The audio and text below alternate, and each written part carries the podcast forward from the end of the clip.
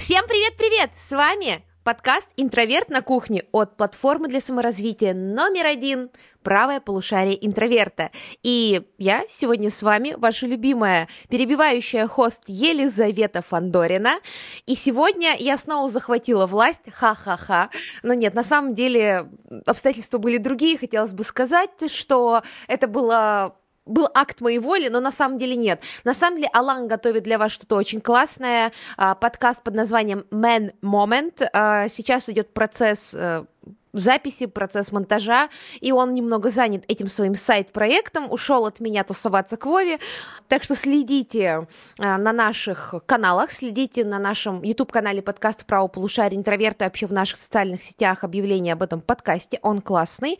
А я, чтобы не оставаться тут одной, а, я позвала своих прекрасных коллег, литературоведа и хоста подкаста «Побойся Джойса» Андрея. Привет, Андрей. Привет, привет. Я очень долго ждал этого этого выпуска, потому что здесь мы будем говорить о том, что нас раздражает, что мы считаем переоцененным. Стоит история, на самом деле, этот выпуск подкаста э, просто наконец-то записанные наши с Андреем часовые разговоры. У нас есть еженедельный разговор о том, что мы считаем переоценено. Вот буквально каждый из нас ждет, пока другой что-то почитает, либо посмотрит, либо вспомнит, чтобы обсудить, насколько это переоценено, потому что мы с Андреем две крысы, которые, видимо, так сильно все не любит. И с нами прекрасная, волшебная наш психолог Марина и хост подкаста «Осторожно, гештальт закрывается». Привет! Очень рада быть здесь. Люблю с тобой подкасты. Вообще, мне кажется, Марину ничего в жизни не раздражает, и не помню, чтобы она нам на что-то жаловалась. Да, как-то вот э, здесь гештальт определенно есть. Я вам сегодня его закрою. Марина, ты считаешь, что ты лучше нас, да? Что ты нет, не злишься нет, ни на кого, нет, да? Нет, конечно, я злюсь. Я бы предпочла, чтобы вы этого не видели, потому что обычно я тот поганый человек, который вот старается молчать, а потом внезапно взрывается. Ну что, друзья, как вы поняли уже из названия, э, переоценено вещи, которые нас раздражают. Я бы даже сказала громче. Вещи, которые нас, ну просто, блин, бесят. Мы решили сделать подкаст, в котором мы делимся с вами тем, что нас бесит, что мы считаем переоцененным. И я искренне надеюсь, что вы, во-первых, напишите эмодзи динозаврика, чтобы показать, что мы лучшие, э, мы с вами, и создатели, и слушатели этого подкаста, мы просто лучшие. И нас переоценить невозможно. А во-вторых, напишите, что вас раздражает, читает, что вы считаете переоцененным, вот стоп проц будем счастливы увидеть и почитать. Потому что всегда приятно узнать, что ты не один с чего-то бесишься. Для меня это будет терапевтический подкаст, так как я очень сильно переживаю, на самом деле, часто, что я тот человек, который бесится со всего, и я рада, что ну, в моей жизни появился Андрей, который тоже с многих вещей бесится, я чувствую, что я не одна. Дорогие кисы и крысы, которые нас слушают, хочу сказать, что а, если вы услышите, что что-то, что вы любите, переоценено, во-первых, мы не претендуем претендуем на то, что мы какие-то невероятные как бы идеалы, э, мы те люди, на которых стоит опираться во мнении, и что наше мнение на что-то влияет. Это наше субъективное, личное мнение, и если вам нравится, например, спойлер, Тейлор Свифт, то пожалуйста, это не значит... Пожалуйста, тогда выключите этот подкаст, потому что я чувствую, что мне будут угрожать после этого выпуска, мне будут писать э, на почту, и я буду бояться выходить из дома. На самом деле этот э, подкаст родился с того, что мы сколько, два месяца обсасывали тему Тейлор Свифт с тобой почти каждый день. Так вот, э, если вам нравится Тейлор Свифт или другие вещи, которые мы считаем переоцененными, это не значит, что мы считаем, что они плохие. Мы для себя просто не понимаем их ценности. Э, также у нас, я знаю, в чем-то не сходится мнение, поэтому будем орать сегодня друг на друга по поводу вещей, которые э, один человек любит, а второй считает переоцененными. То есть я прошу вас очень близко к сердцу не принимать, однако если вы чувствительный в этих вопросах человек, то, пожалуйста, выключите подкаст. Потому что мы сегодня просто делимся неаргументированным, а, необъективным а, личным мнением. Вообще я бы сказала, что этот подкаст — это экранизация мема. А, Стас Садальский вы, зачем-то высказал свое мерзкое мнение. У нас сегодня 12 злобных зрителей, а мы высказываем свое злобное время. Я с- проговорила все триггеры, кстати, если вот вы такие, а в смысле, я люблю Тейлор Свифт и хочу послушать про нее, а вы сейчас что, говорите мне подкаст не слушать? Друзья, есть выход. Вы можете перейти по ссылке в описании подкаста на нашу платформу и по промокоду Kitchen30 бесплатно 30 дней слушать наши саммари. И там есть, кстати говоря, замечательная саммари от моего любимого нашего лектора, одного из самых любимых Аркадия Романова. Он недавно записал новое саммари «Зарубежная поп-музыка от Сенаторы до BTS. И несмотря на то, что здесь Сенаторы и BTS, там еще есть про Тейлор Свифт, поэтому если вы хотите узнать, что великий музыкальный критик и музыкант Аркадий Романов э, думает о Тейлор Свифт, я уверена, он оценивает ее объективно и ну, с точки зрения ее музыки, а не с точки зрения того, что нас с Андреем набесит, то переходите по ссылке, оформляйте подписку за промокод бесплатно, то есть с даром, и смотрите это саммари. Ну а мы поехали э, в наш хейт-таун, э, как говорится, haters gonna hate, и мы погнали. Вещи, которые нас бесят. Предлагаю по чайку. Итак, начнем. Андрей, ну давай начнем с того, что напрашивается. Тейлор Свифт. Тейлор Свифт — это та исполнительница, которая появляется в лентах моих социальных сетей, наверное, последние два месяца просто постоянно. И то есть все эти новости про то, что на концерте Тейлор Свифт случилась какая-то сейсмическая активность, что они там танцевали в такт какой-то песни, и там реально случилось такое мини-землетрясение. Снимают постоянно видео, как э, за пределами там стадиона стоят фанаты, которые не смогли попасть на этот концерт, и они все поют хором эти песни. Понимаешь, это настолько настолько, как, как эпидемия. То есть э, фанатизм от Тейлор Свифт меня просто удивляет, потому что, как мне кажется, я знаю, у меня будут проблемы после этого, но Тейлор Свифт — это, ну, совершенно обычная исполни... поп-исполнительница, да, то есть э, воплощающая, ну, как бы даже стереотипно некоторый образ, и у нее, э, ее песни, они, в принципе, не отличаются какой-то уникальностью, то есть они обычные, хорошие поп-хиты, часто. Но для меня совершенно поразительно, насколько ее все поэтизируют, эстетизируют, возводят в культ, потому что вы наверняка слышали новость, что в американском университете там будут проходить э, конференции э, в литературные. В австралийском. В австралийском, простите, в австралийском будет проходить конференция, литературная конференция о значении Тейлор Свифт. То есть скоро в Пушкинском доме, наверное, тоже появится а, кафедра Тейлора Свифта ведения, там, я не знаю, как это назвать, потому что в школах собираются проходить тексты Тейлор Свифт в Америке, просто чтобы как бы приучить учеников к литературе. Хотя вот я после этого специально прочитал тексты Тейлор Свифт, понял, что ну это... Ну подраст... как, Набоков? Набоков? Ну, ну Набоков? да, это прям вот Набоков, только минус 500, я бы так сказал, потому что, ну просто такая как бы, примитивная символика, довольно, ну просто подростковый текст. Они как бы нужно всегда учитывать жанр. Я считаю, что вот важно на это обращать внимание. Это хорошие подростковые песни. Поэтому меня удивляет, когда, там, например, Тейлор Свифт слушают там люди, ну, взрослые, да, потому что мне кажется, что нет чего-то, что они могут найти в этих песнях. Вот, и, короче, меня это удивляет. Еще куча трендов в социальных сетях. Я уже, когда готовился к этому подкасту, я пропивал этот тренд, знаете, когда у Тейлор Свифт, короче, недавно случился тур. Тур по ее эрам, когда она там исполняет песни из разных своих эр. И запустился тренд такой, в которых э, как бы люди снимают себя в образах этих эр. И там вот э, пропивается название каждого альбома, там, Taylor Swift, fearless, speak now, и все такое. То есть, на самом деле... Господи, я обожаю эту сторону Андрея, э, shade girl. Дело в том, что Андрей все такой серьезно в всех подкастах, в своих саммари, и в жизни Андрей э, реально очень часто shade girl. Спасибо большое, что ты есть, Андрей.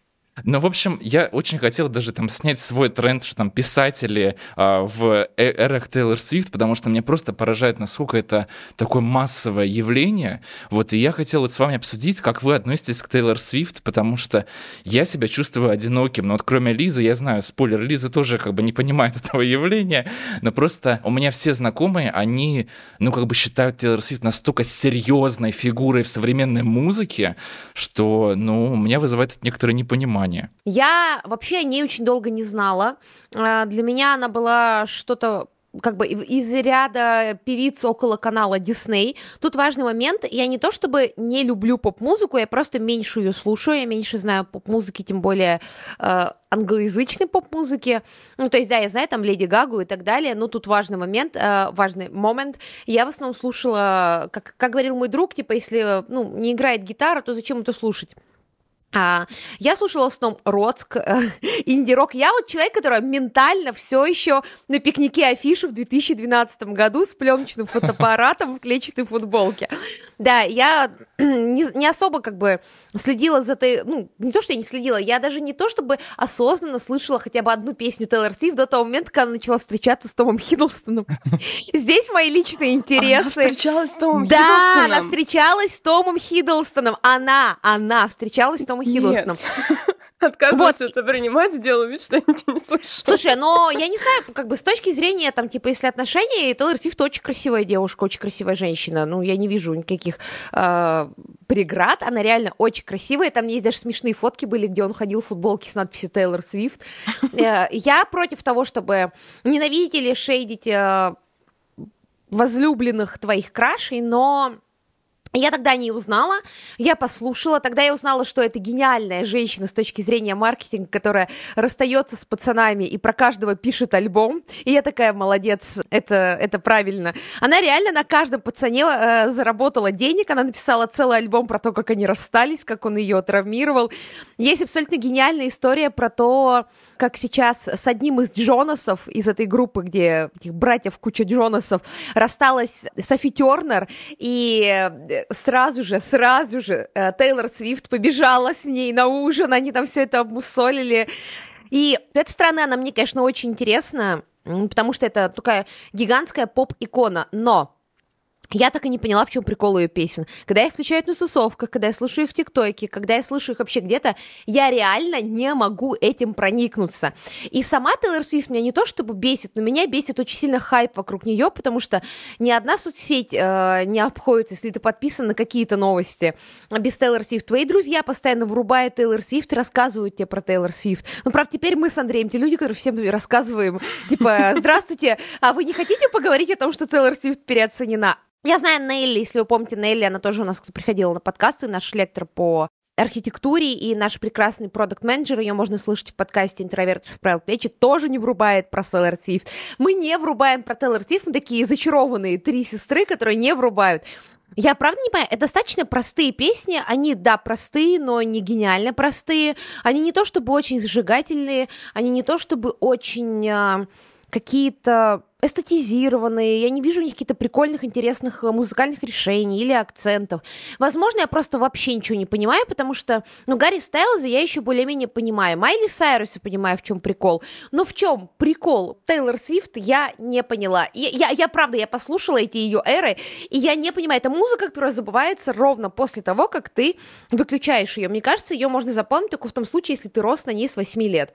Причем это настолько сильный хайп, что вот недавно мы обсуждали новость. Грета Гервик, это режиссерка фильма «Барби», она собирает... Она сейчас в каких-то находится обсуждениях с Тейлор Свифт. Кажется, что в ближайшие несколько лет нам стоит ожидать какой-нибудь байопик про Тейлор Свифт. Тут был Оппенгеймер, теперь будет Свифт. Да. Поэтому... Да, наконец-то, наконец-то э, женский ответ Оппенгеймеру. Слушай, ну про Грету Гервиг-то понятно, почему она со Свифт сколабилась. Не так много женщин, которые богаче всех мужчин вокруг тебя. Типа, я очень уважаю Тейлор Свифт за то, что она, сам, она очень богатая. В общем, когда читаешь истории... Знаете, вот под любой новостью есть история про то, что меркантильные женщины, и там есть история про то, что любой мужчина рядом с Тейлор Свифт меркантильный, потому что Тейлор Свифт, ну, типа, просто очень-очень-очень богата очень богато, и я люблю смотреть, как переубываются комментаторы в комментах под новостях из Тейлор Свифт, когда узнают, сколько у нее денег. Марина, расскажи, а что ты думаешь про Тейлор Свифт? Потому что мы чувствуем, конечно, себя одинокими в этом. Я на самом деле ничего плохого о ней не думаю, я вообще к ней абсолютно ровно отношусь. А, меня выбило из колеи то, что она встречалась с Томом Хиддлстоном по той причине, что я настолько Марина обожаю... Все, Марина а... все еще, Марина все еще все эти 10 минут переживает внутри себя. Мне надо это отрефлексировать, ты не понимаешь. Нет, я просто очень э, люблю его, ну, как бы, визуальную пару Софи Мартина вот в сериале Локи. И мне очень сложно к нему теперь, поскольку я в них впечаталась, э, при, при, приклеить кого-то другого.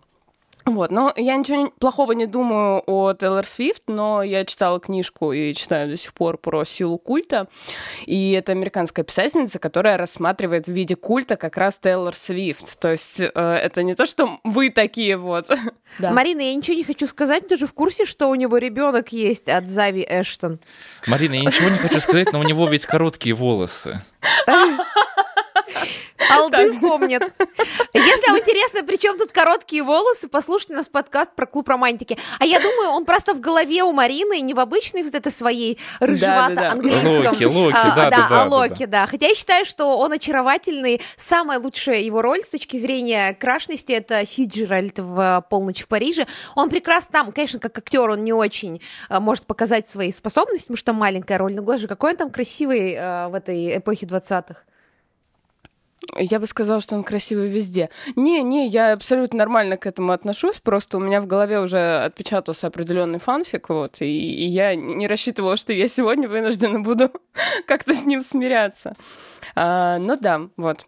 Короче, американские исследователи тоже рассматривают Тейлор Свифт как культ. И это очень любопытно, потому что, ну, по-любому же в ней есть что-то, что вот этот культ формирует, что люди а, как бы за ней идут толпой. И а, вот то, что я сейчас с ваших слов считала, возможно, как раз это вот этот вот а, антураж такой хорошей, прекрасной девочки. Может быть, э, людям хочется смотреть на это, и поэтому они находят в ней какой-то идеал. И дело вовсе не в музыке, я считаю. А вот смотрите, проблема в том, что некоторые считают, что дело в музыке, потому что у Тейлор Свифт сейчас есть постоянный продюсер, то есть тот человек, который занимается записью ее песен, сведением, мастерингом и так далее. Это Джек Антонов, а, американский такой очень известный продюсер, он еще э, получается, фронтмен группы Bleachers. И самое интересное, что теперь Джек Антонов, он захватил всю музыкальную индустрию, потому что он выпускает новые альбомы. Лана Дел Рей, с, начиная там с 19 -го года, с Норман Факинг Роквелл, вот все альбомы следующие. А, я поняла, Андрей, ты просто почувствовал, что кто-то тронул Ланочку, если что, Андрей да. фанат Лан Дел Рей номер один, и он такой почувствовал, что к Ланочке потянулись руки Тейлор Свифт, и такой, убрали руки, убрали руки. Причем у нее даже вышла совместная песня с Тейлор Свифт, которая называется Snow on the Beach э, на последнем альбоме Тейлор Свифт Midnight. Я звучу как эксперт по Тейлор Свифт, простите. Нет, Андрей, Андрей, на самом деле ты звучишь как женщина, которая, смотря какой фабрик, смотря какие details, потому что ты почему-то все английские названия проговариваешь так, как будто, что вот люди все точно знали, что uh, I speak English very well, окей? Okay? Ну, ну вот detail, details в music Тейлор Свифт, я не совсем понимаю вообще, какие у нее там details, но я знаю, что вот Джек Антонов, вот я рассказывал, что он тронул Ланочку Делрей, во-первых, и последние альбомы выходят под его руководством, грубо говоря, под его продюсированием. Потом он тронул Лорд. А, Лорд, я думаю, что вы знаете по ее там э, синглу а Лорд, Royals. А Лорд, кстати, дружила с э, Лан... Ой, Ланочкой, она дружила с Тейлор Свифт, потому что мне нравилась Лорд в свое время. И я помню, как я офигела, когда Тейлор Свифт своим личным самолетом, как шуга маме, такая, давай дружить, ты такая андеграундная, я вся такая а, поп-популярная, я такая поп-принцесса, немного с кантри, ну давай дружить, и все такие, о боже мой, это женская солидарность. Правда, не помню, чем закончилось в итоге, По-моему, но я помню, ссорой. был такой факт. Мне казалось, что там какая-то ссора была. Я просто помню, что Лорд выступала у Тейлор Свифт на разогреве, на разогреве, а нет, не на разогреве, нет. Она, по-моему, прям на концерте у нее выступала. Вот, Лорд он тронул, причем, окей, ладно, вот у Лорд был второй альбом, мелодрама назывался, он офигенный, он очень хороший. И там Джек Антонов постарался на славу. Но потом вышел вот третий альбом Лорд, который называется, кажется, он называется Solar Power. И это полный флоп, как мы говорим. То есть, ну вот абсолютно провальный альбом. Ни о чем. Вот под гитарку семиструнную, шестиструнную, я не знаю, какая там гитарка. Альбом совершенно однообразный. И слушать его, ну правда, вот невозможно. Это доставляет тебе какие-то физические муки. Это Джек Антонов. Хотя при этом Тейлор Свифт, он пишет хиты. И кого он еще тронул? Он тронул мою любимую вообще Florence and the Machine, потому что это моя любимая группа. Среди всех я, наверное, даже ее люблю больше, чем Лану, потому что, ну, это, это реально крутая исполнительница. Флоренс Уэлч, я не знаю, как бы действительно та э, исполнительница с каким-то потрясающим вокалом. Послушайте, если вы никогда о ней не знали. Сейчас очень сильно форсится ее песня Dog Days Are Over, потому что там э, тренд снимают с этой песней. Вот, и последний альбом Florence and the Machine тоже продюсировал Джек Антонов, и, конечно, это очень ощущается. Так что все-таки продюсеры музыкальные, они чувствуют какую-то изюминку в Тейлор Свифт, но я вот этого не понимаю. То есть это все эстетик такая вот осенняя. Да, вот эти альбомы Evermore и... А, это типа, а, это типа вот эти девочки, которые такие тыквенная латте, Да, как да, да, они, да, да. Autumn, Autumn Girl, Autumn Core Girl, вот это все. Причем там вот есть как бы летние альбомы, там Lover, у нее есть альбом такой летний, есть зимний, есть весенний, в общем, как бы под любую эстетику подойдет, причем как бы, ну вот я не понимаю, как можно как бы слушать, мне бы было просто скучно. Знаете что? А знаете, кто еще э, не понимает феномен Тейлор Свифт? Ведь Канни Уэст. Да-да-да, он первый, кто не, не понял. Да. Марина, если что, э, т- просто был скандал крупный с Тейлор Свифт. э, В 2009 году на MTV Video э, э, Music Awards там туда вовлечено типа очень-очень большая история э, с кучей знаменитостей. И, в общем, когда Тейлор Свифт э, получала награду, Канни Уэст вышел на сцену, отобрал у нее микрофон, когда та произносила благодарственную речь за лучшее женское видео. И, в общем, Канни сказал, что видео Бейонсе лучше. Я такая... В общем, я просто про то, что э, мы не одни, но хотя я не одобряю действия Канни Уэста, ну, типа, вот так это уже too much, конечно же, конечно же. Но а, Тейлор Свифт, э, наверное, меня подсознательно раздражает, э, потому что она имеет образ такой хорошей девочки, которая на самом деле такая мстительная, немного мразота внутри. Я не говорю, что Тейлор Свифт мразота. Я говорю, что ее образ публичный – это очень хорошая девочка. В этой ситуации она была супер жертвой. Потом все такие, о боже мой, бедная Тейлор Свифт. Я в целом не одобряю поступок Канни Уэста, как почти все поступки Канни Уэста. А, Но она из этого раздула такую большую историю. Затем, а, помните ее э, дружбу с Селеной Гомес? Если что, Да. я Селену Гомес тоже особо не слушаю. Ну, в смысле, я даже не могу вам ни одной ее песни назвать. Но к Селене Гомес у меня no проблем. Я, я очень люблю ее... Я очень люблю сериал, в котором она снялась, который называется «Убийство в одном здании». Так вот, Селена Гомес, еще там Хейли Бибер, естественно, в этом скандале, потому что, напомню, Алдам, э, Селена Гомес встречалась с Джастином Бибером, там еще какие-то скандалы с Уикендом, потому что Селена Гомес, она встречалась с Уикендом, потом его кинула, он, напис... он из-за этого снял сериал «Идол», на самом деле, потому что считается, что сериал «Идол», он про Селену Гомес, там куча пересекающихся моментов, и э, там тоже была какая-то история, что Тейлор Свифт ссорилась с Селеной Гомес и дружила с Уикендом. В общем, на самом деле, она такая вот girl, типа непростая, знаете, немножко из сериала «Сплетница», но выдает себя за простую, хорошую такую девочку-золушку. И меня это сильно раздражает, потому что если бы она честно говорила, ну, что она вот такой человек, меня бы она меньше раздражала. Но вся эта напускная эстетика фейкового лица, она сильно меня бесит, э, честно говоря. Я хотела сказать, что смотрите, как э, восхитительно легко и классно ложится вот как раз культ на Золушку. На такую вот всю добрую, белую, пушистую отлично ложится культ, потому что, ну, из, из плохого человека, условно там, да, из э, бэтбоя сделать культ э, посложнее будет. Ну почему из Канни Уэста сделали? Марин, вот скажи, пожалуйста, вот это нормально, что мы так хейтим Тейлор Свифт? Может быть, у нас проблемы? Да, за что? Мы ее ненавидим, может, за то, что она родилась в богатой семье и не пробивалась. Да, просто Марина психолог, и я надеюсь, что она даст какой-то комментарий к нашему вот этому хейту. Блин, он будет не очень хороший. Не, на самом деле это абсолютно нормально, то, что нам кто-то нравится или не нравится. Э, Есть прикол, это сейчас не про вас, просто про людей, которые по-любому таких, знаете, они вот сидят в компании, у вас вся компания, вот прям единомышленники, вы сидите и там, не знаю, говорите, какой потрясающий э, последний сезон Sex Education. Вы это все обсуждаете, и найдется какой-нибудь один, который, «М, сериал вообще так себе, он очень плохой, мне Это не понравилось, его переоценили, и он там вот, ну, что-то в таком духе. Вот он будет один единственный, и прикол в том, что с психологической точки зрения иногда это не мнение, а психологическая защита. Я это рассказывала на подкасте Глебу про Ницше. Я, я могу оправдать кого угодно. Мне кажется, я пришла в этот мир, чтобы оправдывать людей. А, вот.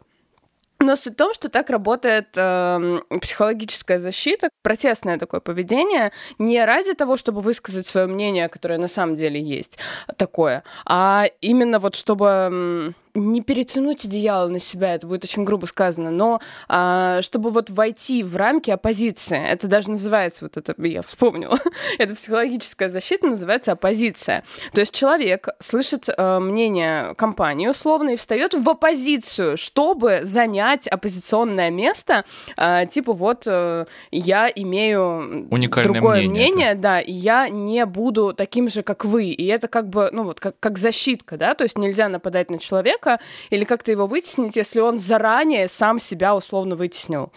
Ну, то есть такой, я, я заранее на другом берегу от вас, поэтому пошли вы к черту, я вот, вот такой. А, опять же, я не говорю про то, что ваше, там, то, что вам не нравится Тейлор Свифт, вам просто не нравится Тейлор Свифт. Просто вы меня спросили, вот есть такая штука, но она обычно более ярко выражена и, и не, ну, не в Тейлор Свифт, в других вещах. Слушай, Марин, на самом деле я поняла, про что ты. Меня скорее раздражает никогда. Все говорят, мне понравилось, а ты говоришь, мне не нравится что я считаю, что это абсолютно ок. А, меня бесит две вещи. Когда человек считает, что если ему не нравится, то все должны ну, типа, раскаяться, потому что я считаю, ну, если кому-то нравится Оппенгеймер, если честно, мне глубоко наплевать. Я просто... Мне не нравится, вот и все. И если кому-то не нравится то, что я люблю, ну, мне тоже абсолютно наплевать. Я иногда, конечно, могу спросить, а что не понравилось, что понравилось, но считать, что человек должен поменять мнение, у меня вообще нету. И меня раздражает, когда люди пытаются навязать это мнение. Это первый поинт. А второй, э, давайте так. Ситуация, когда вас бесит человек, который не любит Тейлор Свифт или что-то, что любят все, бесит в одном ровном моменте. Когда никто Абсолютно никто, это чек. А я вот вообще не понимаю, а, вот все фанаты вот Тейлор Свифт, а я нет. Просто я обожаю читать сторис э, в запрещенном в России Инстаграме, когда вот вышел Sex Education или One Piece или там э, еще какие-нибудь громкие сериалы, и просто никто, абсолютно никто, совершенно никто в целой вселенной. Сторис. Боже, у меня вся лента в Sex Education, а я вообще никогда ни одного сезона не смотрела, не понимаю зачем. Я вообще прошла просто мимо. Никто, абсолютно никто, человек, о боже, все смотрят Евровидение, я вообще никогда его не понимала и так далее. Но прикол в том, что людей, которые так пишут, больше тех, кто смотрит Евровидение или Sex Education. Людей, которые 14 февраля пишут, насколько всем надоел этот праздник и насколько это день казни, ха-ха, Чикатило, я вообще не понимаю, что смешного, во-первых. Или, о боже мой, это, это, не, это не сердце, анатомически сердце выглядит по-другому, это жопа. Их больше, чем людей, которые искренне радуются. И меня вызывает, ну, мне кажется, вот это уже крайняя форма, ну, типа, да, мы ненавидим с Андреем Тейлор Свифт, поэтому воспользовались, не ненавидим, не понимаем, точнее, хайпа вокруг Тейлор Свифт, мы воспользовались э, служебным положением, записали такой подкаст. Но есть история про то, как люди как будто бы хотят противопоставить себя любой большой группе. Я думаю, вот, фанатов... Вот, вот, я об этом, да, как да. раз и говорю. И, и им все равно, что это, то есть э, это может быть оппозиционное поведение на вообще любую вещь. Они могут даже этого не смотреть. Смысл вот этого мнения в том, чтобы выделиться да, ну, как бы забрать себе кусочек таким вот образом. Потому что, допустим, стать частью непонятно, это нужно или не нужно, и получится ли. А вот взять ровно противоположное мнение и сказать, например, вот все любят, а я не люблю, а я вот такой вот уникальный. Это все равно претензия на уникальность, как бы естественная наша потребность. Опять же, это неплохо. То есть любому человеку хочется быть признанным, уважаемым и как-то себя, ну, урвать свой кусок любви людей. Вот. Просто он вот выбирает такой способ. На самом деле это иногда а, маскировка каких-то, ну, в общем, допустим, я часто встречал такую ситуацию, что человек не читал какую-то книгу, которую, ну, вот на хайпе, да, например, там, не знаю, «Мастер и Маргарита» и что-то такое. И часто бывает такое, что вот человек на самом деле, он ее не читал, и он попадает в круг людей, как бы, где все эту книгу читали, там, с Достоевским тоже очень часто говорят, фу. В компанию одиннадцатиклассников, я не знаю, где ну, все читали. Ну да, то есть как бы говорят, фу, он такой депрессивный автор. Ну вот мне вообще не понравилось. Мне кажется, что так нельзя писать. Хотя на самом деле человек вот не прочитал. Просто когда ты говоришь, что тебе что-то не понравилось, да, тебе как бы, у тебя получается убедительнее ложь о том, что ты прочитал. Потому что если ты скажешь, ну мне понравилось, да, это ни о чем не говорит. А вот если тебе не понравилось, ну да, наверное, ты прочитал, наверное, ты посмотрел. То есть это тоже элемент лжи такой, как бы часто используется в таких средствах. А мне иногда приходится что-то посмотреть или почитать для того, чтобы потом высказывать свое мерзкое мнение и объяснять, что мне не понравилось, потому что я уже знаю, что мне что-то не понравится. Я знала, что мне не понравится Пингеймер, но пришлось эти три часа сидеть в кинотеатре. Бывало, мое мнение менялось, не всегда, не в 10 из 10 случаях я знала, что мне не понравится, мне реально не нравилось. Были случаи, когда я была поражена. Но иногда я сто процентов уверена, и мне приходится это досматривать, дочитывать, и почему-то это всегда гигантские вещи. Пример переход к следующему моменту. Оппенгеймер шел три часа моего выходного. Я, конечно, знала, что мне не понравится, мне не понравилось, э, и пришлось как бы потратить на это время. Но зато теперь имею право сказать, что мне, мне не нравится, потому что фраза «не смотрел, но осуждаю», ну, это я осуждаю. Нужно всегда ну, познакомиться с первоисточником. Но мне пришлось это читать великую книгу «Маленькая жизнь» Хани Нигахары. А это реально гигантский кирпич. И я теперь посвящаю очень много времени буквально хейту этой книги, потому что я потратила на нее очень много времени. Объясните мне, объясните мне, потому что я ее, она у меня скачанная, она у меня не купленная, но скачанная. Я видела у нее какие-то сумасшедшие Марина, рейтинги. я, я тебе не... отдам свою? У меня, я отдам тебе бумажную свою.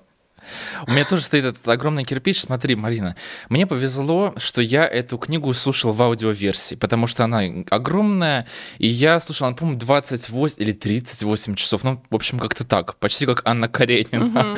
И на самом деле, смотри, мне кажется, что эта книга, я не, не, я не соглашусь с Лизой, что это вот полная, как, как полный отстой, да, Это полный отстой, я читала фанфик, я читала фанфики получше. Вот я на Она на протяжении вот этих 800 страниц, она давит на твои слезные железы, потому что я смотрел кучу а, на ютюбе видео про то, как люди читали «Маленькую жизнь», и они все рыдали, все рыдали. Такое ощущение, что они специально записывали эти видео, чтобы порыдать и записать это на камеру. Вот, и я не рыдал, конечно, знаешь, потому что я слушал аудиокнигу, я там пока, знаешь, на завтрак себе бутерброды готовил, и все такое. Понимаешь, она давит из тебя слезы э, буквально в каждом предложении. Я до сих пор помню отрывок, типа, и там еще, там еще предложения реально толстовские. Там есть предложения на третьей странице с кучей, ну, э, с перечислением. Ну, смотри, Яна Гихара, насколько я помню, она написала «Маленькую жизнь» за один год. То есть, чтобы написать такую тамину за один год, это нужно быть, ну, графоманом. То есть, э, тут нет ничего такого плохого. Это неплохая характеристика. Графоман, дословно, тот человек, который очень любит писать. Но видно, что вот она, знаешь, не сильно... Как Вот там... там гигантские предложения, она не оттачивала, я не шучу. Ну, то есть, Марин, вот такого размера предложения, как у Толстого описание поля Аустерлица. И там просто они уехали в этот другой город и проводили время вот так и вот так и вот так, а ведь они могли быть все это время вместе, но жизнь их разделила, и сейчас они проводили время отдельно. И поэтому они чувствовали, это все одно предложение, себя немногим одиноким, они ходили в театр, а ведь могли вместе обсуждать спектакль, но ему приходилось убегать, потому что его взяли в престижную адвокатскую фирму, я такая, я что, фанфик читаю? Его взяли в престижную адвокатскую фирму, это книга, за которую я заплатила почти косарь в 2000 каком-то там году. И вот а, он чувствовал себя, они чувствовали себя немного одинокими, постепенно ослабевала их близость, а, а вот с тем-то, а, с- а, а Пете произошло то, с Васей произошло то, с Мариной произошло это, с Лизой это, с Андреем с тем, ну и все еще, они же могли проводить время вместе, но не проводили его. Ну да. Окей, ладно, там есть такое. Но самое вот, э, Марина, я просто боюсь тебе спойлерить, потому что там важно как бы дойти до концовки без спойлера. Потому что в последней Марина, части... я отдам тебе свою книгу, потом скажешь, Мне, что не, думаешь. мне неловко э, тебя просить ее вести, но если тебе Я- не, не, это не Я сложно, хочу... то... Нет, я дам тебе эту книгу, этот кирпич должен вылезть, выйти из моего дома, выйти из моего дома. Это вот, это вот такая, это вот такого размера. Друзья, эта книга, ну, размером, типа, сколько это сантиметров? 5, ребят, да? Ну, ею можно убить просто, потому что, ну, я скажу еще вот что. Там просто страницы такие очень пухлые, там огромные поля. То есть там текста... напоминаю. Ну, она больше, она больше, Марина. Вот Марина показывает тут сейчас в камеру. Не, Марина, она больше. Она Она огромная, больше. она, размером вот больше, чем мое лицо, ну то есть, ну реально, она огромная.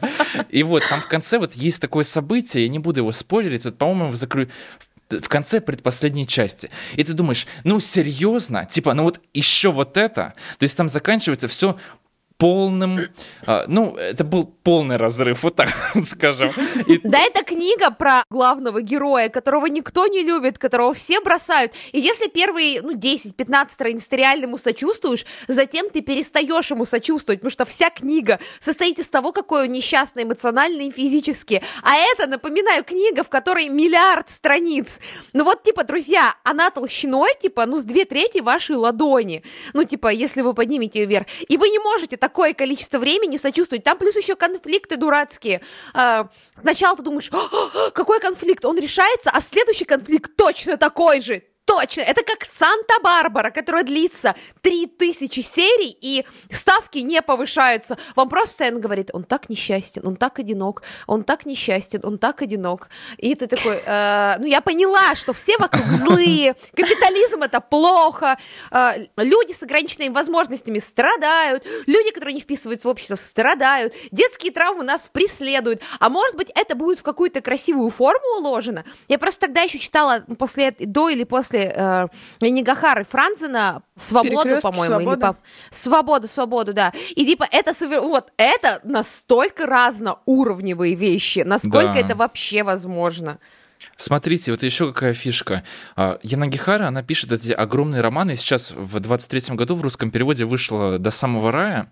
Вот э, стоит на очереди у меня в списке прочтения, потому что все-таки хочу я прочитать этот роман. я не знаю, потому что я, я маленькой жизни ставлю 6 из 10, вот так вот, наверное. Андрей, и смотрите... ты просто мало, Андрей, ты просто мало фанфиков читал. По моему, ну, у меня полное ощущение, что это макси-фанфик очень среднего фикрайтера, даже не лучшего в вашей жизни.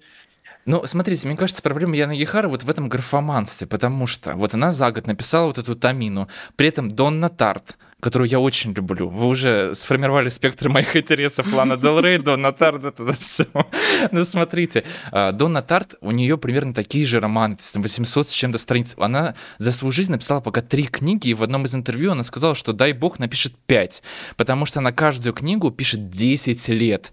И когда это 800 страниц, написанные за 10 лет, ты читаешь, и ты понимаешь, что да, это, ну, диккенсовский, набоковский язык, и там все выверено, все очень четко и на своей своих местах стоит. Ты понимаешь, что это ну, продуманное произведение. А у Яна Гихара это такой поток сознания. Вот чувствуется, что она, ну, наверное, написала этот роман, один раз перечитала, и все, давай, в издательство его. Мариам Петросян тоже, по-моему, писала. Она очень долго думала над домом, в котором, и очень долго его писала. И ее, когда э, на нее насели фанаты, она заранее сказала, что нет, в моей жизни больше книг не будет вообще, только это, потому что ее прям, прям выстрадало. Люди, да, делятся на два типа, либо обожают ее, либо ненавидят.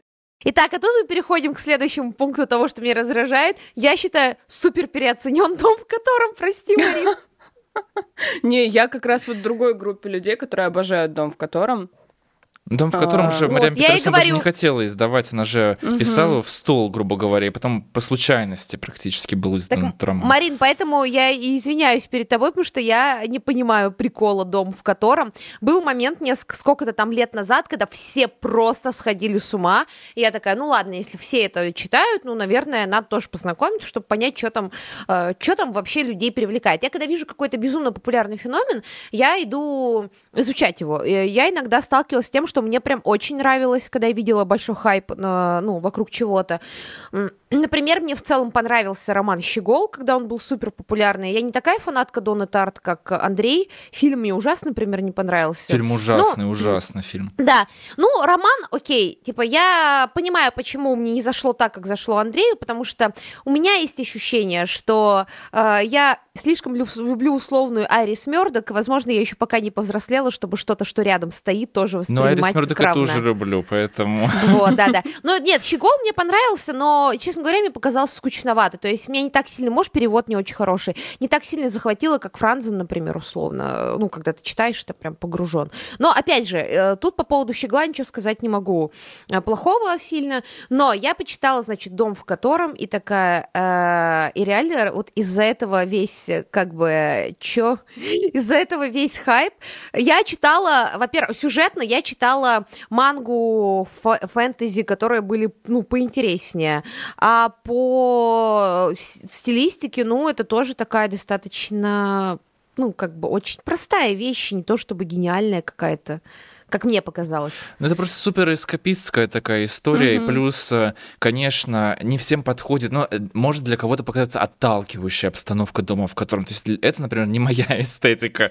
Мне тоже было как бы, ну не то, что тяжело, я просто понимаю, что да, хорошо, это действительно талантливо написано. У меня очень много друзей, которые обожают дом, в котором просто это не моя литература немного. То есть я больше в таком реализме, вот мне тоже Франза нравится, Тарт и так далее, то есть, ну, просто немножко не мое. Я человек, который читал много, ну, достаточно, достаточно много фэнтези и фантастики, я не супер спец, я читала э, много с разными мирами, и у меня появилось ощущение, что это какая-то э, текстовая версия очень средненькой манги про каких-то людей с сверхспособностями, где тебя, как в аниме, очень и манги любят, тебя прям вот берут за горло, и такие, смотри, как они страдают и давят тебе на слезы. Ну, вот у меня возникло Слушай, ощущение. насколько я знаю, это не фэнтези и не фантастика, это же магический реализм. Да, да, да, магический реализм, да. отличается от фэнтези-фантастики, потому что там, а чем, по в сути, смысле? они- Так это тоже фантастика. Это тоже относится к фантастике все равно. А, ну, это больше, наверное, в духе вот Картасара, чего-то такого. То есть ты там до конца так и не понимаешь, у тебя остается открытым вопрос, а нереально какие-то существа были, и был вот этот Так, вот ну- мир. И Ну, как сто лет второй, или не одиночества, было. да, да, да, да, да. То есть у тебя остается очень много Андрей, вопросов. как литературовед, это все равно относится к фантастической литературе, ведь верно? А, Но «Сто лет одиночества», например, не относится к фантастической литературе, хотя там это чисто магический реализм, там кастрюли летают по кухне, понимаешь? То есть там а, Мгм. а, это немножко другое. Фантастика, это часто там, но это не всегда про будущее, но здесь это не совсем фантастика, это вот магический реализм. Я, насколько знаю, тоже, что магический реализм считается отдельным жанром. То есть это не, не фэнтези 100%, там нет эльфов, а, и не фантастика, потому что у тебя остается открытым... Так, давайте начнем с того, что фантастическое в литературе это не научная фантастика. К этому относятся и фэнтези, и эльфы, и Гарри Поттер и так далее и тому подобное. Ну, то есть магический реализм э, это, ну да, это элемент, это художественный метод, там есть мистика, но мистика тоже относится к фантастике в литературе. Ну, типа, сори, литературоведы относят, я читала и Гоголя, и По, и так далее к фантастике. Ну, да, окей, хорошо, это можно так сделать. Просто мне кажется, что все-таки в доме, в котором это больше Там такое. есть, там есть фантастические волшебные компоненты, значит, это фантастика. Но их там точно так же, как они есть, там их и нет. Ну, это, говорю, вот Поэтому с это Маркесом можно реализм. сравнивать, или с Картасером, с тем же самым, которого упоминали. Вот это что-то очень похоже. То есть это авторская Подождите, литература. подождите, подождите, но есть целое направление фантастики, новые странные, которое сочетает традиционную научную фантастику и как раз-таки магический реализм. Ну, в смысле, да, да я, я додолблюсь до терминов, я такой человек, и меня за это не любят, но это элементы фантастического. Не, ну, типа, я понимаю, что по ощущениям у читателя это разные вещи, но когда мы говорим о методе, ну, типа, там это есть. И да, там летающие кастрюли, э, и вы э, мне сейчас скажете, ну, если убрать летающие кастрюли, ну, там как будто от этого не изменится а, сюжет, и ничего не потеряет роман, но вообще-то потеряется эстетическая составляющая, поэтому нельзя просто выкинуть эти летающие кастрюли. Я знаю, что такое магический реализм, я читала, смотрела «Пену дней», но это тоже фантастическое.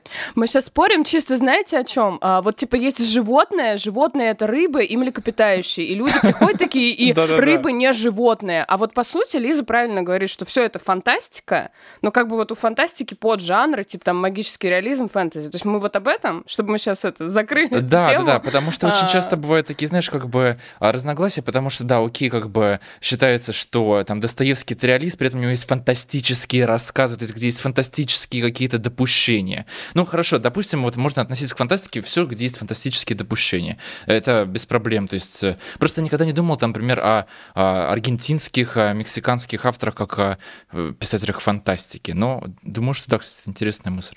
Я думаю, что это чисто мы терминологически просто фантастику больше привязываем по привычке, наверное, к, там, к Азимову какому-нибудь, к чему-то такому. Ну, короче, в любом случае, возвращаемся к теме нашего разговора, дом в котором, ну, нам вот не зашло. Вот, э, не знаю, я тоже разделяю мнение с Лизой, хотя вот я знаю, что, например, Марина увлекается, в принципе, вот э, такого рода литературой, фэнтези в том числе ты любишь. Поэтому это, мне кажется, это хорошая литература все равно. То есть нужно понимать, что вам может быть не близок жанр. Предлагаю по чайку. У меня вот есть вопрос к Лизе, как к кинокритику.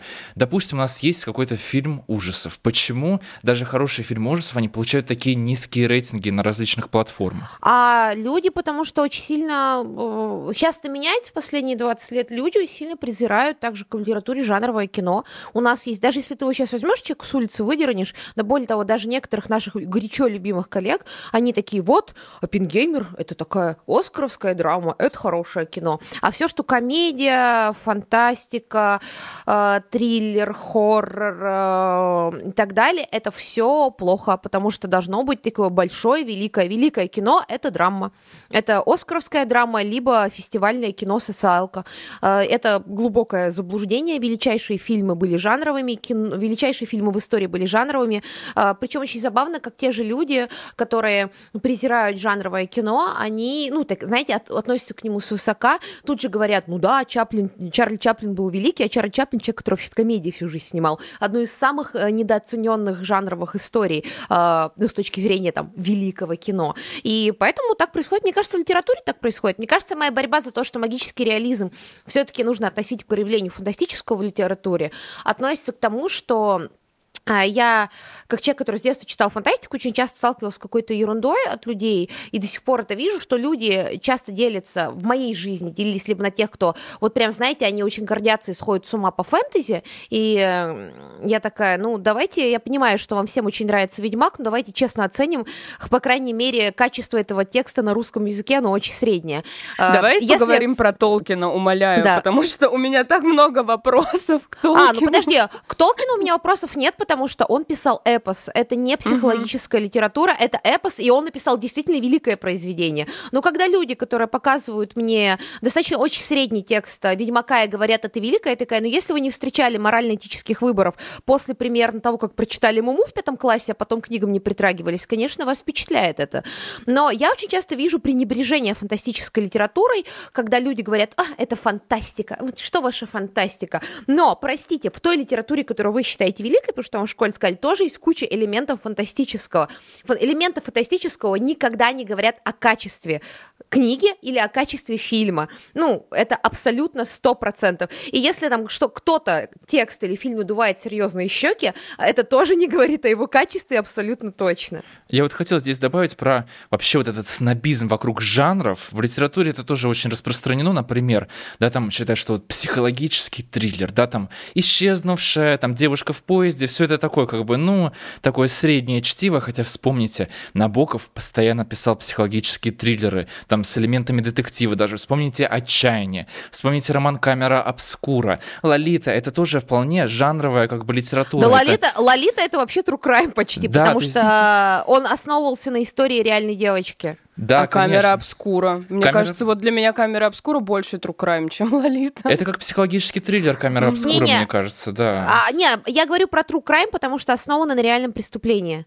Да, да, да, да, да. То есть э, всегда это жанр, то есть тот же Щегол, да, который считает, вот это новый вот авторский роман, который подражает традиционным романам 19 века. Come on, Щегол, э, там есть детективные элементы и так далее. То есть всег- авторская литература, это, как авторское кино, это часто смесь жанров. То есть «Меланхолия Триера», который считают авторским фильмом, это же как бы фильм про апокалипсис, тоже определенный жанр в том числе, поэтому я не понимаю этого. Мне кажется, что это вообще глупость, которая сбивает новых авторов с толку, потому что там придумывают они фильмы, они думают, вот я должен создать авторское кино. Да если ты не будешь мыслить в категории жанра, у тебя вряд ли получится даже сюжет построить. То есть любая книга — это определенный жанр, любой фильм тоже. Так более того, я хочу сказать, что э, вот это пренебрежение жанрами, оно очень смешное, э, потому что, во-первых, жанры нас учат, во-вторых, мы уже давно живем в мире, где чистый жанр снять почти, снять и написать почти невозможно, в-третьих, простите, преступление и наказание — это отчасти Конечно. детектив, в-четвертых, История такова, что э, жанры это инструменты, ну то есть это очень ст- и жанры это инструменты и я все еще уверена, что э, если вы снимаете свечу, горящую на ветру, и говорите о смерти, это не делает вас талантливым. Простите, я очень много ходила на фестивале молодых режиссеров, у меня травма. Я просто про то, что на самом деле комедийный талант э, по крайней, я не буду говорить за литературу, я тут не такой эксперт, как Андрей, но в кино комедийный дар дается гораздо реже. Я считаю, что мы вели, ну, сильных режиссеров комедии должны и и сценаристов комедии должны ценить выше, чем э, сценаристов и режиссеров драм, потому что на самом деле режиссер, который снимает сильные драмы, больше, чем режиссеров, которые снимают по-настоящему смешное кино или пишут смешные сценарии, их очень мало. И я считаю, что этот талант более редкий и более ценный. Как же я обожаю Скотта Пилигрима. Боже, как же я его обожаю. Да, это один из моих самых любимых фильмов тоже. Угу. Хотя, хотя жанровая история. Ну, просто жанровым авторам не всегда, например, все удается. К примеру, вот я сейчас э, признаю, что вот я готовлюсь э, к очень интересному summary про хорроры в литературе и перечитываю Кинга.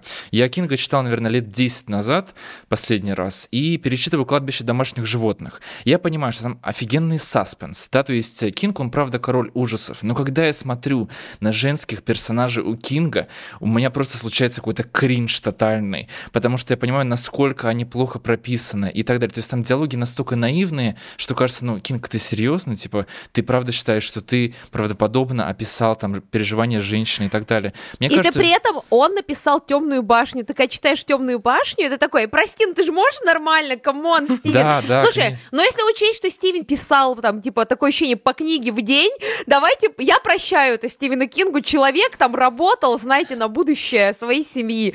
Он выпускал, как Дарья Донцова книг, да, ну, в смысле... Реально.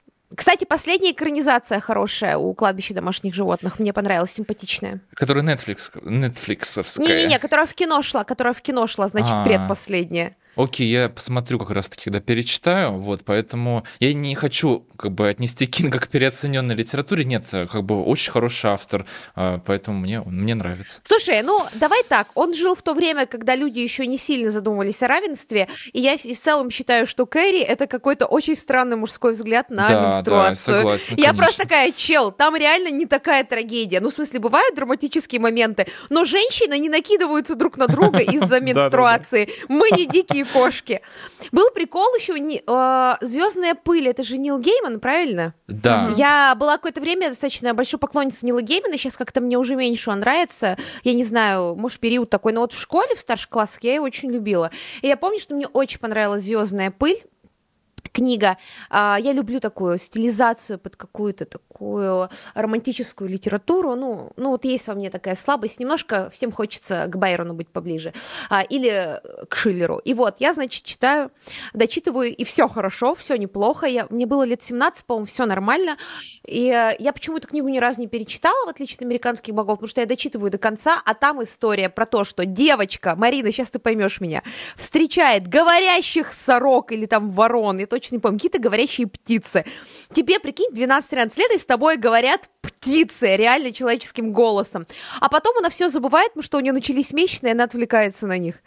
Я такая, алло, мужчина, у меня вопрос. Что вы там представляете, с женщинами происходит? Один Кэрри написал, другой звездную пыль закрыл. Так.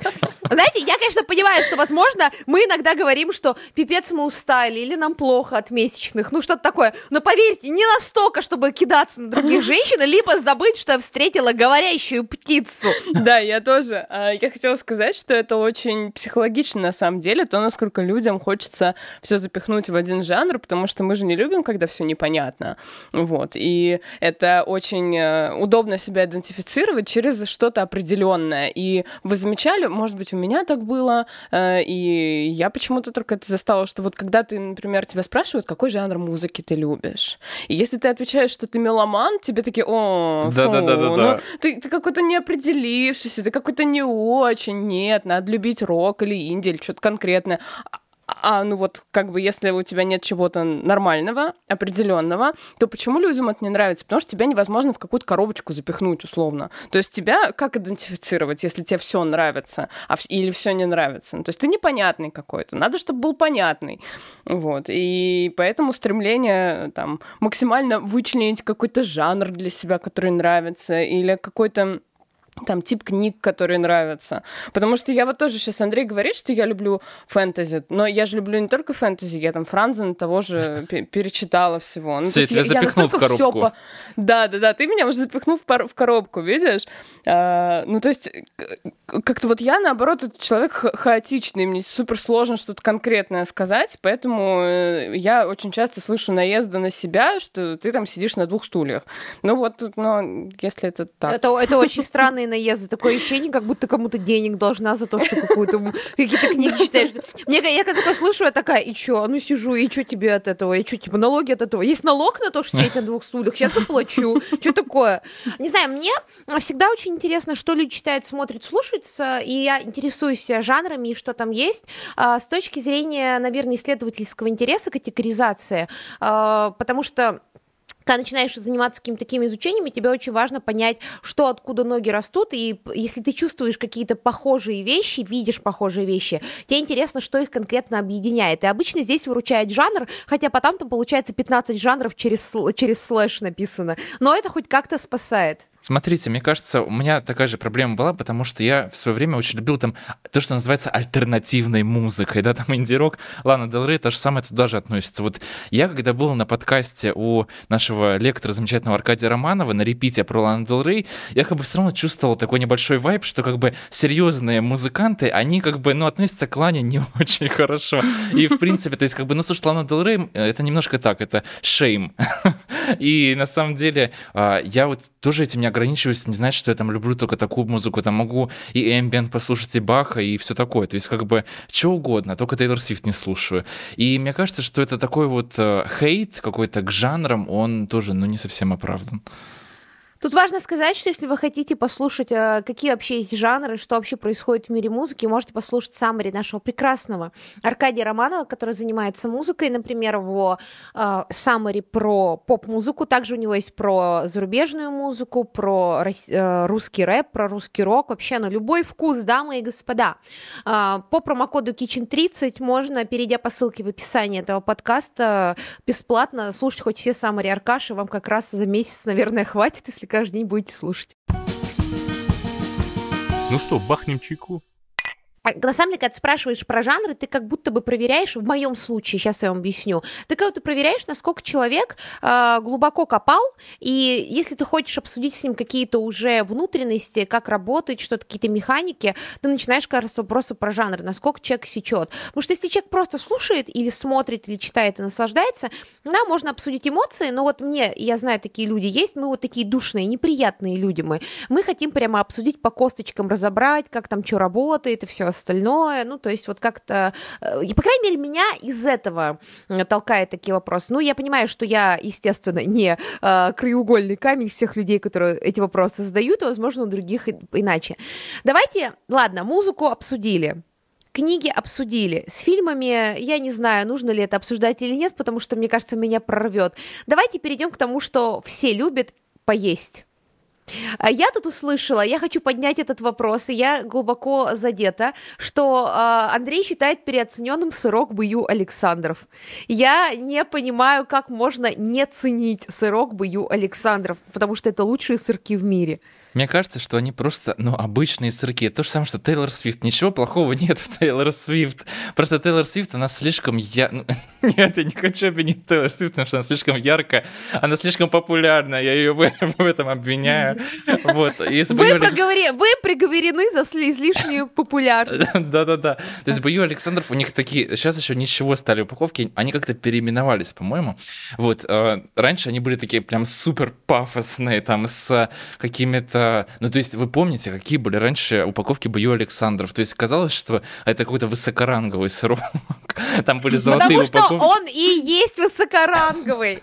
Это ну... высокоранговые сырки для высокоранговых людей. Я буду на этом настаивать. Если что, это не реклама, это не реклама, но мне кажется, что, например, сырки Вкуснотеева они, они даже чуть вкуснее. Там меньше, там меньше шоколада. Я сейчас объясню, понимаете? До того, как Бою Александров ворвались на рынок, это был год 2012-2013, у сырков была мерзкая, прилипающая к зубам глазурь, которая напоминала вам о сырке рыжий ап из вашего детства.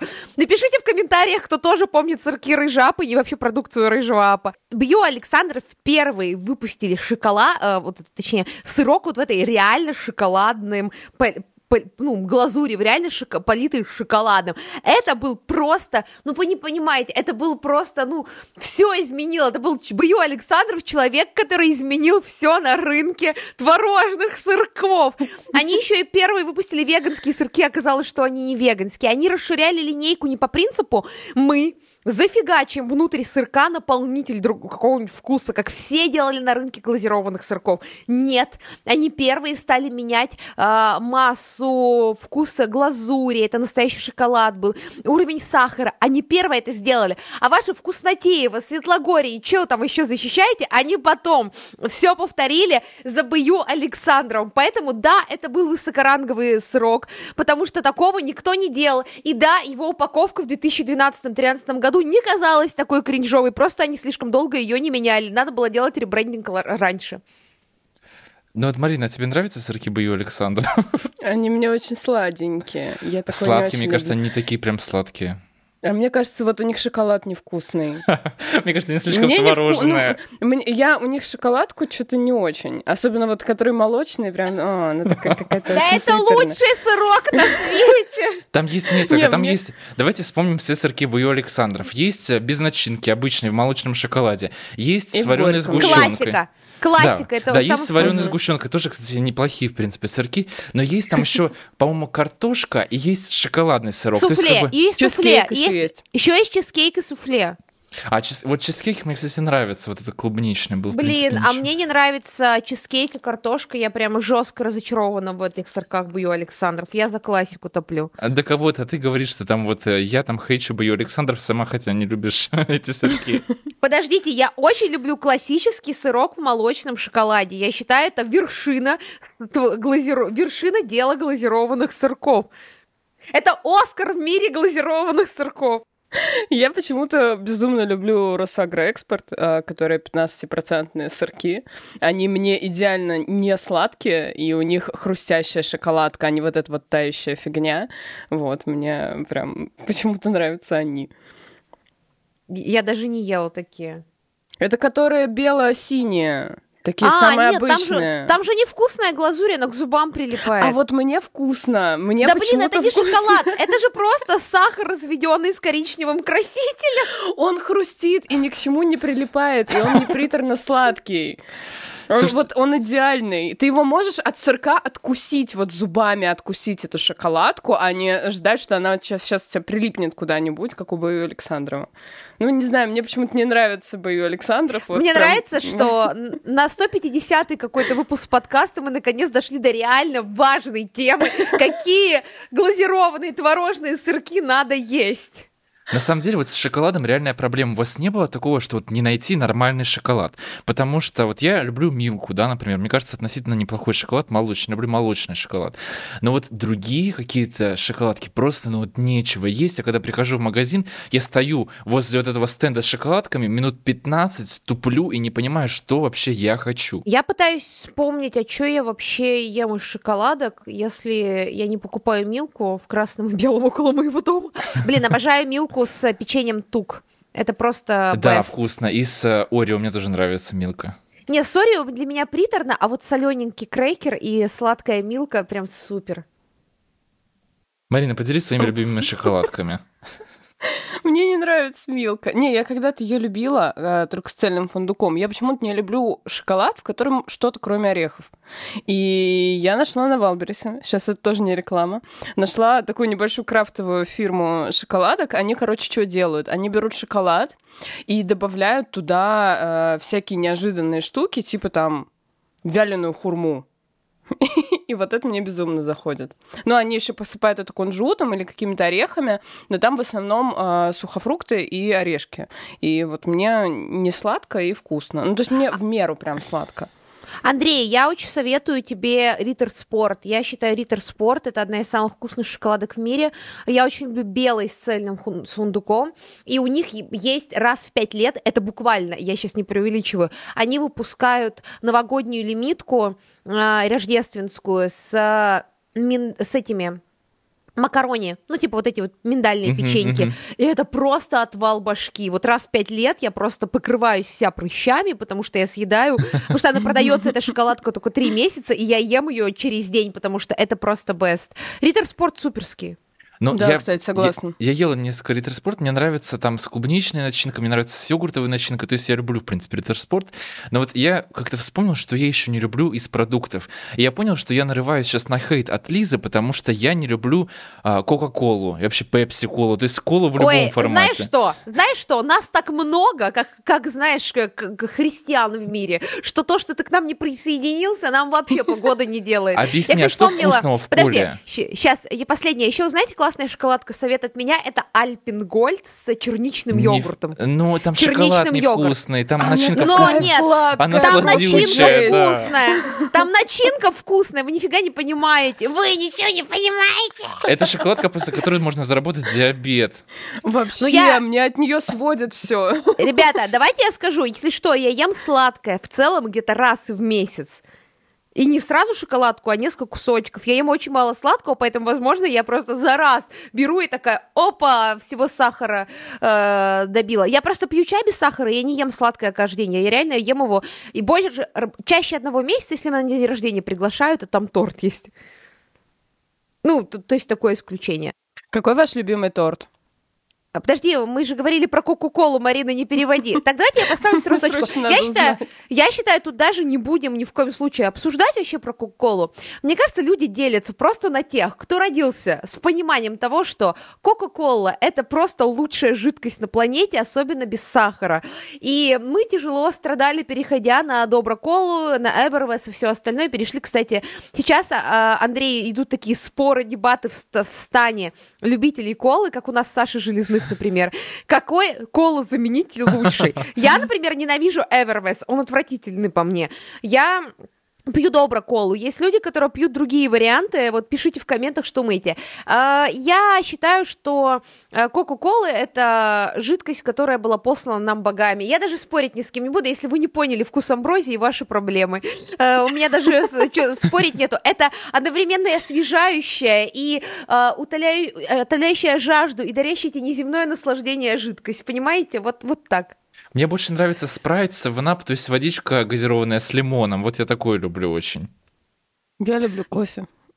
И Кофе, Ой, кстати, я- вот кофе переоценен, мне кажется, потому что, потому что я, а, короче, Марина, был... скажи ему! Марина, скажи ему! Короче, Андрей, ты не прав. Да- Я на твоей стороне за колу, но за кофе, пожалуйста. Смотрите, будь короче, осторожен. какая тема? Потому что я был кофеманом диким. И то есть, ну я пил, у меня еще эспрессо-машина дома стоит, то есть я постоянно делал такой кофе конкретный, там, нерастворимый.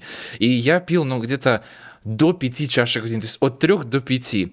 И, короче, полгода Зда- назад... Здоровье, здоровье твоему сердцу, А, Андрей. э, Андрей. Да, вот. И, короче, погибшим. месяца два назад я понял, что нахожусь в хроническом стрессе. То есть у меня постоянно тахикардия, я не могу успокоиться. То есть я понял, что у меня реально как бы какие-то проблемы начались, и я отказался от кофе.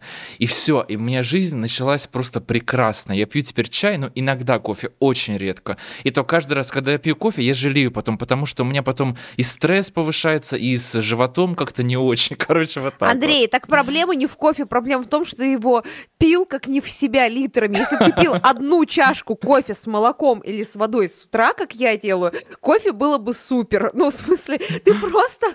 И знаешь сказать, шоколад невкусно, потому что ты ел по кило в день. Ну, типа, это очень странное позиционирование. Короче, мне нужно было срочно от него отказаться, потому что у меня продуктивность повысилась и все такое. То есть я понял, что у меня сердечко успокоилось, и я не тревожусь лишний раз. Так что если у вас какая-то хроническая там тревожность, вы боитесь чего-то или стресс, в принципе, возможно, стоит попробовать пить кофе поменьше или на какое-то время вообще от него отказаться. Это лайфхак от меня. Я до 23 или 4 лет не пила кофе. Я начала его пить, когда начала работать в ночных сменах в отеле, и я начала пить кофе очень много. И да, если его перепить, у тебя тревожка, тревожность повышается просто в никуда. Мне, когда надо не спать долго, я пью там третью чашку кофе и, зап- и успокоительное пью свое. Ну, потому что мне нужно... Я уже знаю точную дозировку, сколько мне надо отрезать от таблетки на объем моей кружки обычно для кофе, когда мне надо не спать, не делайте так, это нездорово. Но вкус кофе, я... Для меня он слишком интенсивный. Я, например, если вот попить кофе для удовольствия, я пью обычно раф. А вы понимаете, что раф — это просто Сливки больше, да. да. Сливки со вкусом кофе. Ну, то есть сам вкус кофе я, наверное, тоже не врубаю. Я не люблю кофейные сладости и чего-то остального. Но э, я как бы, ну, у меня низкое давление, оно всегда примерно 60 на 90 плюс-минус, поэтому мне надо что-то с утра такое пить, э, или, знаете, пить чефир из зеленого чая, чтобы как-то себя на ноги поднять. Поэтому я согласна, что вкус кофе переоценен, но само кофе, Андрей, ну, ты можешь сказать, знаешь, что и еда переоценена, потому что ты ешь по пол холодильника в день. Нет, я люблю кофе, но просто, кстати, вот сам вкус, вот что переоценено, я знаю, эспрессо и американо, потому что было такое, что вот я думал, думал, ну как-то вот у меня все в окружении всякие там интеллектуалы, они пьют эспрессо, не добавляют молоко, сливки, я думаю, ну надо попробовать. Я очень много раз пробовал, у меня не получалось просто это пить, причем настоящий там, не, нерастворимый опять же. Это то же самое, что как бы оливки, но оливки полюбил много лет назад. Я вот как раз-таки тот э, душнило, который пьет исключительно американо, и я не признаю кофе с молоком или, не дай боже, со сливками, прям фу. А еще я ужасно ненавижу пенки, прям о, это какой-то кошмар. Если где... Я как дебил, у меня дома а, рожковая кофеварка, поэтому я варю себе кофе, у меня вот эта вот кофемолочка, у меня прям целый обряд, мне очень красиво, мне очень вкусно. И, короче, если у меня получается, что я чуть-чуть перемолю зерно, и у меня образуется вот эта пенка, то я как дурачок стою над раковиной и ложкой ее выкидываю, потому что меня прям, меня мурашками бьет по спине от любых пенок, в любых напитках. Это просто какой-то кошмар, я не знаю, их придумал. Есть котел для химии, которая происходит в чашке у меня, когда там образуется пенка, это просто ужасно. Может, ты боишься дырочек вот этих в пене? Да, да, Она такая мерзкая. Нет, дырочки меня не напрягают. А, я, я ж мед заканчивала. Меня не могут напрягать никакие дырочки. Меня напрягает а, вот пленка на молоке. Вот, ой, фу, пенка. А вот я это. так люблю пленку на молоке. Ненавижу. Фу, Боже, отвратительно. комочки в манной каше. О, да. Гадость. Марин, Марин, я Шипенка на не пью... кашах.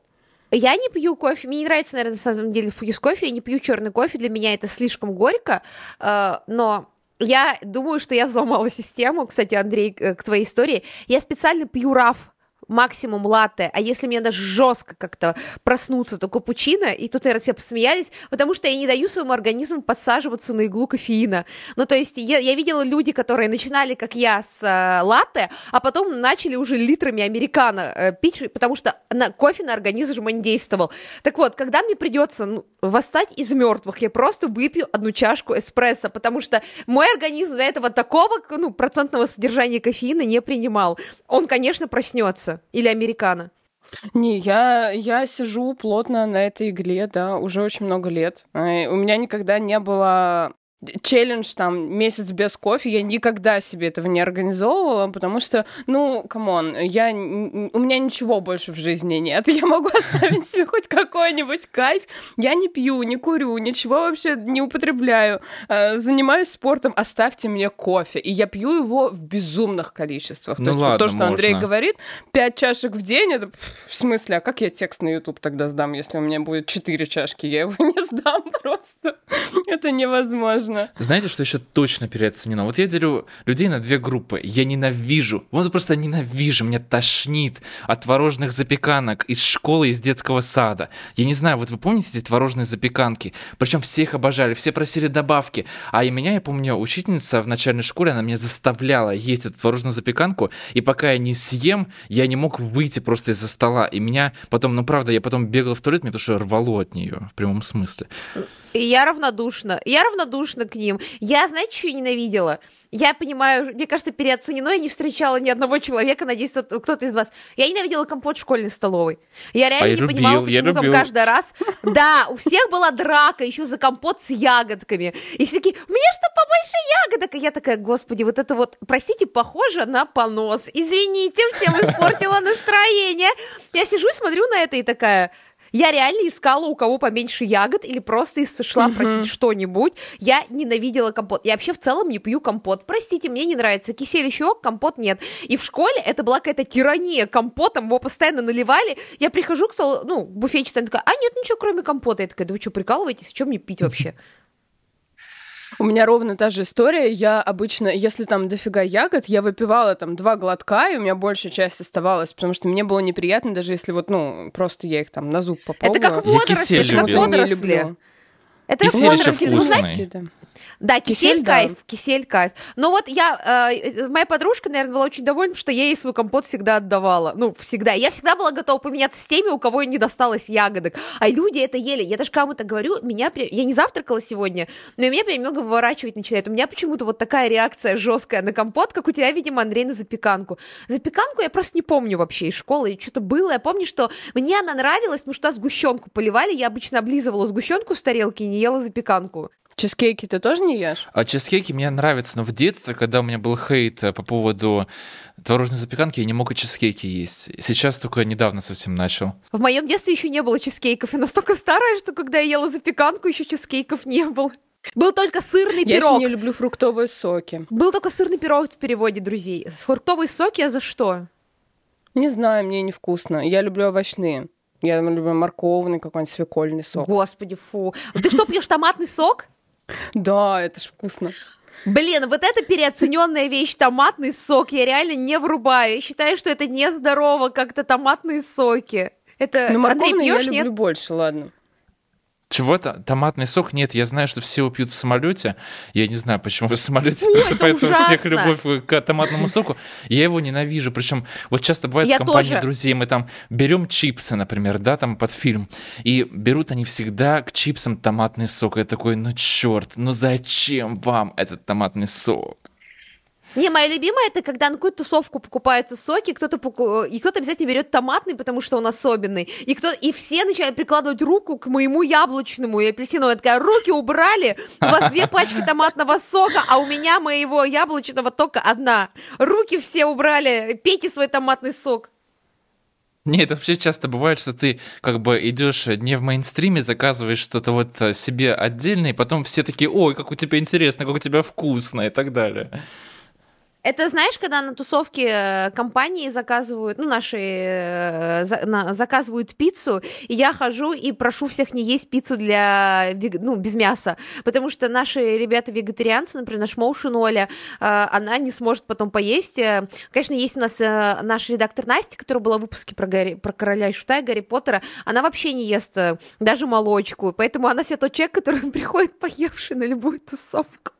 Но я обычно хожу и разгоняю людей, которые едят пиццу с э, мясом от пиццы без мяса, потому что у меня была в школе лучшая подруга, э, и потом уже, когда в универе училась, она не ела мясо, она ест его до сих пор. И я просто, если вы хоть раз ходили в 2000, там, очень древнем году по спальному району с вашим другом веганом в поисках чего-то без мяса, что можно перекусить, вы никогда не забудете, потому что вот этот момент, когда ты приходишь куда-то поесть, и его лицо, когда он просто ест картошку в очередной раз. Поэтому я всегда, типа, прошу, если, друзья, если вы едите мясо, не отбирайте у вегетарианцев их еду на тусовках.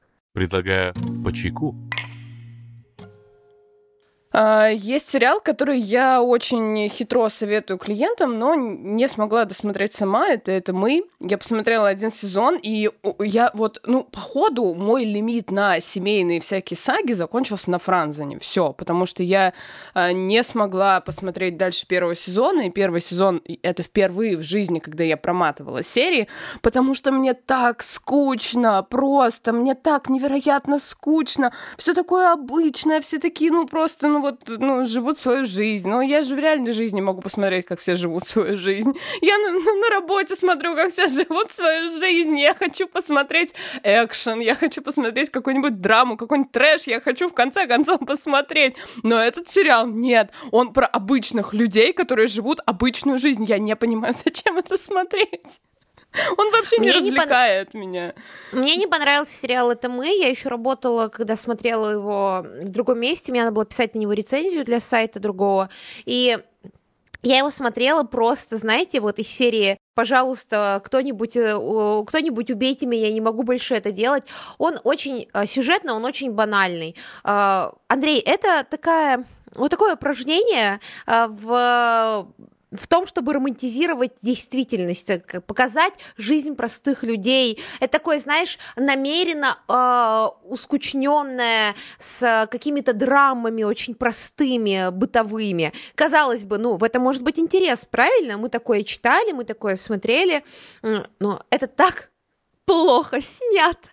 Ну, в смысле, оно никак не стилизовано. Смотрите, просто когда у вас есть произведение какое-то, ну, давайте сериал, фильм, а, или если это книга, там должна быть стилизация а, про а, то, как происходят обычные банальные вещи, и вы смотрите 20 минут, как человек красится, ест, идет по улице, э, там, знаете, снова ест, сто... разговаривает, какой-то баб... э, баблкор идет с, по поводу э, какого-то каких-то мелочей на работе с коллегами. Это все должно быть стилизовано. Э, в... Длительность этого времени должна быть осознанным режиссером так подана. И на самом деле, когда вы смотрите скучное кино, где человек 40 минут ничего не делает, на самом деле там простроена каждая сцена, если это хороший фильм, если это ну, Минлянь, например, или если это, не знаю, там, Туринская лошадь, где мы смотрим миллион часов, как лошадь идет.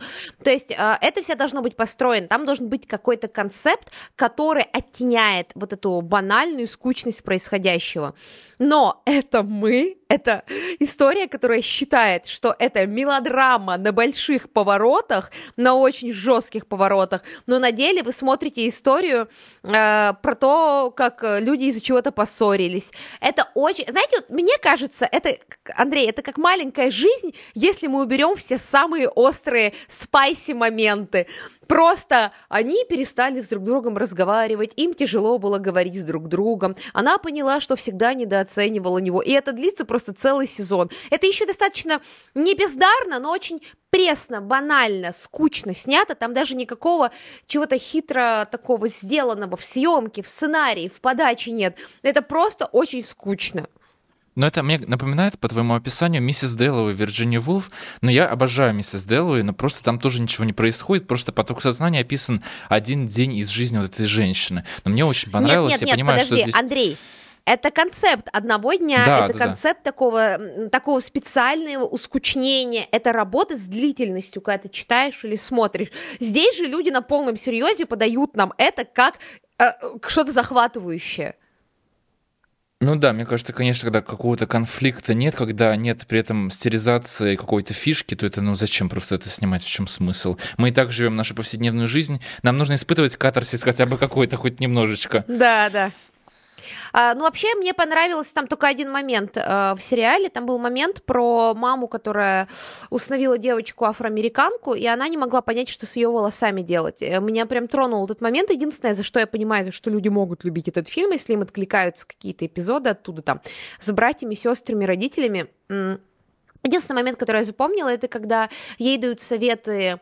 Ну, то есть она белая, я не знаю, кто она по национальности, но она типа белая, и у нее усыновленный ребенок афроамериканка девочка, и она не понимает, что делать с ее волосами, пока к ней не подходит уже взрослая женщина афроамериканка и говорит, как за ними ухаживать, потому что а, вот эти волосы, это пятый тип кудрей, если не ошибаюсь, он реально требует особого ухода, это очень жесткие волосы и так далее и тому подобное. И мне очень понравился этот момент, потому что у моей мамы очень жесткие азиатские волосы, такой, знаете, а, конская грива, ну вот эти вот такие плотные, которые она может мыть мылом, и они у нее смотрятся так, как будто бы вот она из рекламы, из рекламы Пантина вышла. У меня же волосы от папы, они очень тонкие, они ломкие, это волосы, которые превращаются в грязные спустя там полчаса после помывки, не держат никакую укладку, и они из-за всего секутся, и до подросткового возраста моя мама не могла понять, почему у меня ну настолько плохие волосы, пока у меня не появился интернет, и я не узнала, что нужно пользоваться кондиционером для волос и так далее, и что шампунь должен быть мягче, потому что, ну, мамины волосы и вообще волосы у всех женщин в моей семье, они спокойно переживали помывку пантином, и все у них было окей, всегда. Они просто не врубали, для чего кондиционер для волос продается в магазине. Вот. Точно так же, как они не врубали, зачем нужен дезодорант. Я первая женщина в своей семье, которая купила дезодорант. Если вот люди... И поэтому а, я вот, меня прям задел этот момент, мне показался он очень трогательным, но все остальное было очень скучно. И я прекрасно понимаю, что это еще и снято было так, Андрей Марин, что если люди не проходили такой же опыт похожий, они не врубают приколы. Режиссер даже не удосужился рассказать, ну, в чем был цимис этой проблемы. Я врубила только потому, что, ну, что-то похожее было. А так это, ну, очень-очень очень банальный, очень пресный сериал. Ну, я, кстати, не все дорамы, например, досматриваю. Я тепло к ним отношусь, но есть вот прям звезды жанра, типа там «Завтра», э, или я еще Анна Расуманара безумно люблю. А, вот они прям вот прям классные, я их даже пересмотрю когда-нибудь, я в этом уверена. А есть те, которые я, ну, мне не хватает досмотреть сезон, потому что там вроде много эмоций, вроде там что-то происходит постоянно. Ну, как бы потому что это дорама, там сюжет сменяется четыре раза за одну серию и в диаметрально противоположных направлениях. Тем не менее, ты как будто бы от этих эмоций, что ли, устаешь. Ну, то есть ты знаешь, что в конце все будет хорошо, но перед этим тебя еще и покачают на эмоциональных качелях, при всем при этом довольно странных. Поэтому я тоже не всегда могу их досмотреть. То есть я начинаю, меня хватает серии на 5, но их там обычно 12 или 24. И вот я до конца очень-очень малое количество я отсматривала прям вот от первой до последней, без перемоток и не фоном. Вот прям с кайфом. Мне вообще кажется, Марина сейчас задела тему, про которую много людей в комментах напишут. Я знаю, что очень многие люди не понимают халю, не понимают, то есть волны корейской культуры, кей-попа, дарам, всего остального. Есть люди, которые в целом не понимают феномена сейчас популярности азиатской культуры, и такие, я не врубаю ваше аниме, ваш кей-поп, ваши дорамы, ваши китайские новеллы. Мне кажется, много таких людей. Э, вот я знаю, что... Э, Андрей, тебя еще не задушила азиатская волна, инфоволна, так, чтобы сказать, я не понимаю причины популярности?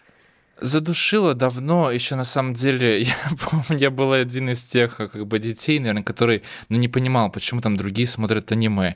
Я помню, что вот когда был в первом классе, во втором, у меня была одноклассница, которая фанатела по аниме, я к этому всегда очень спокойно относился, потому что я был фрик, который любил Гарри Поттера, и меня шеймили за то, что я любил Гарри Поттера очень сильно. Так что мы как бы были с ней в этом смысле в одной лодке, но я, да, ну правда не совсем понимаю, меня почему-то к этому не очень тянет. Вот я слушал как-то подкаст э, про гиков, и там была Даша, которая рассказывала, что ей просто там рисовка не нравится, например, аниме, да, и так далее. Вот у меня какое-то схожее отношение к этому.